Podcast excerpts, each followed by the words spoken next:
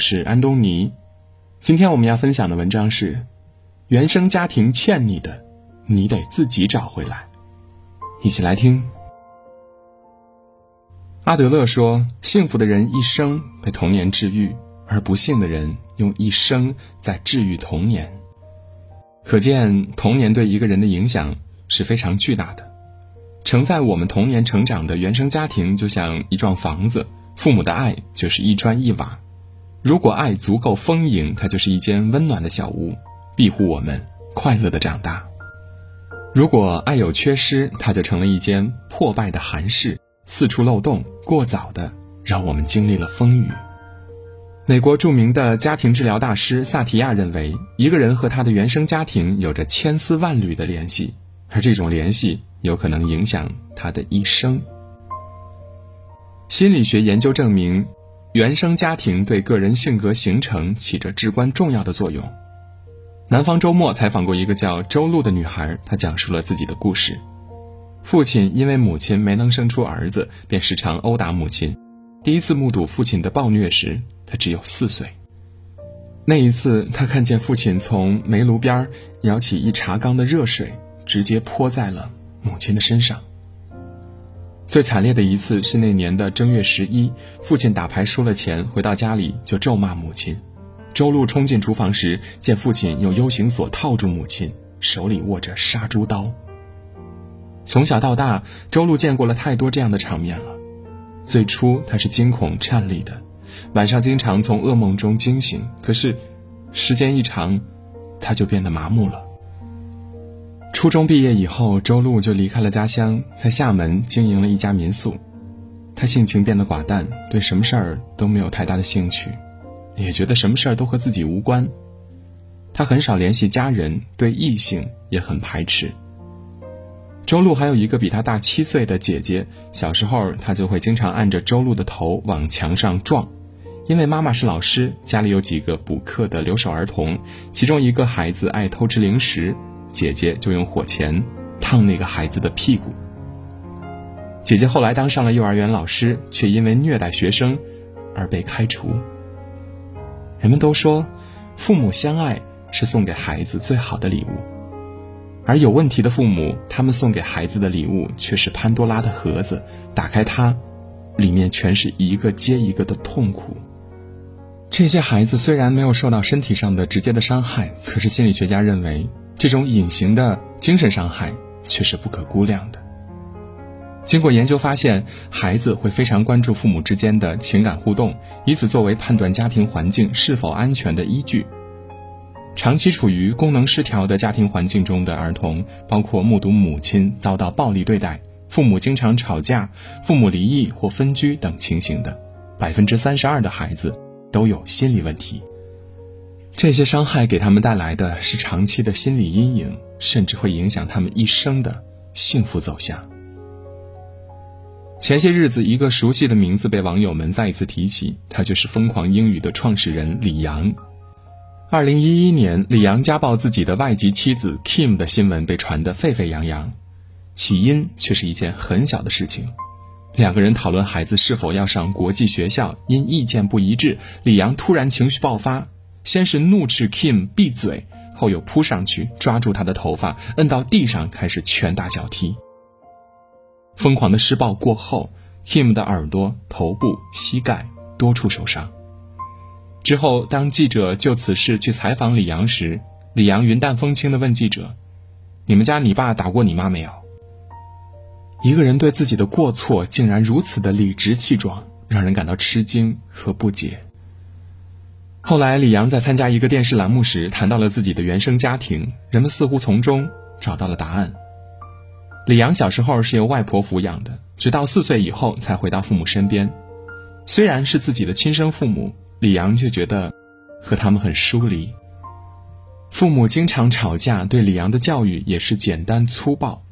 他不仅要经常遭到父母的殴打，而且也受到过很多言语伤害。你这个笨蛋，你肯定不行。他从未从父母那儿得到过表扬和正常的沟通交流，因此和父母也无法亲近，连和父亲握个手都会感到浑身的不自在。专家认为，从小生活在父母暴力下的孩子，长大后往往会复制父母的行为。这种不健康的家庭体系，就像高速公路上的连环追尾，其恶劣影响也许会代代相传。这些童年时期没有与父母建立起情感链接和找到情感归属的孩子，长大后表面看起来很正常，实际上呢，童年的影响仍在发挥作用。幼年时，他们不知道如何面对与父母的关系；长大后，同样不知道如何处理与他人的亲密关系，以至于这种原生家庭留下的深刻烙印会直接影响他们未来的婚姻以及其他人际交往的关系。所以，有人说了，一个人所有的人生问题都可以从他的原生家庭中去追源溯本。东野圭吾说。谁都想生在好人家，可无法选择父母。发给你什么样的牌，你就只能尽量打好它。我们没法选择原生家庭，但想要过好以后的人生，主动权却在我们自己手上。首先，我们最应该做的是，不再回避伤痛，直接面对它。在《原生家庭》一书中，阐述了一种心理疗法，那就是与父母对峙的方法。被治疗的人通过面对面或者写信的方式，将自己受过伤害的那些不堪的往事，同父母深入的谈一次，说出内心深处最深刻的感受。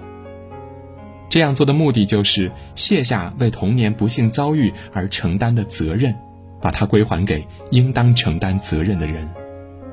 因为没有归还的，便会转移。为了防止把它转移给自己的配偶、孩子或其他人的身上。我们能做的就是勇敢面对，然后摆脱他的羁绊。有过童年伤痛的伊能静就曾有过这样的对峙。在一次正念课上，老师根据他的表现指出，童年时母亲对他是缺少爱的，请他回去同母亲做一次深刻的交谈。不得已，伊能静和母亲进行了一次交心谈话。母亲承认，因为父亲想要儿子，所以伊能静出生时，父亲看了一眼之后就离开了家。他心里很难受，无形中就把这种破裂的关系归罪到了女儿身上。终于，伊能静明白了自己心中的症结所在，那就是父母对自己没有爱，这是他一直在逃避的现实。因为缺少爱，所以她一直在寻找。还把丈夫当做了父亲的替代品，任性无理的向他过多的索求，这直接导致了她第一次婚姻的失败。他说：“原来我走了这么一遭，这四十五年来不过是要把最初的那个自我找回来。而接下来我们要做的事就是放手，前行。人之所以会困在过去的伤痛里出不来，一种是因为逃避。”另一种是潜意识里把自己定位在悲情角色中，不想出来。而人生需要不断向前行，只有告别过去，才能重新出发。就如伊能静，她找回了自己，同时学会了放下，并重塑自己，勇敢地承担起对生命的责任。她说：“原来经济独立、灵魂自由，能选择自己想要的生活，能爱与被爱、被尊重。”才有可能得到幸福。原生家庭的创伤，只有面对、放下，然后自己掌舵前行，才可能拿回人生的主动权。每个人都有自己的原生家庭，然而不是每个人都是那么幸运。有一些人，也许最初的那个家没有给我们足够的温暖和诱护，甚至让我们的身心伤痕累累，但它只是我们命运的一部分，并不是全部。你可以选择不原谅，但一定要选择放下。杰克·伦敦在《马丁·伊登》中写道：“一个人只要有意志力，就能超越他的环境。成长过程中并不美妙的体验，并不能决定我们最终要成为什么样的人。真正决定我们未来的，是心的向往。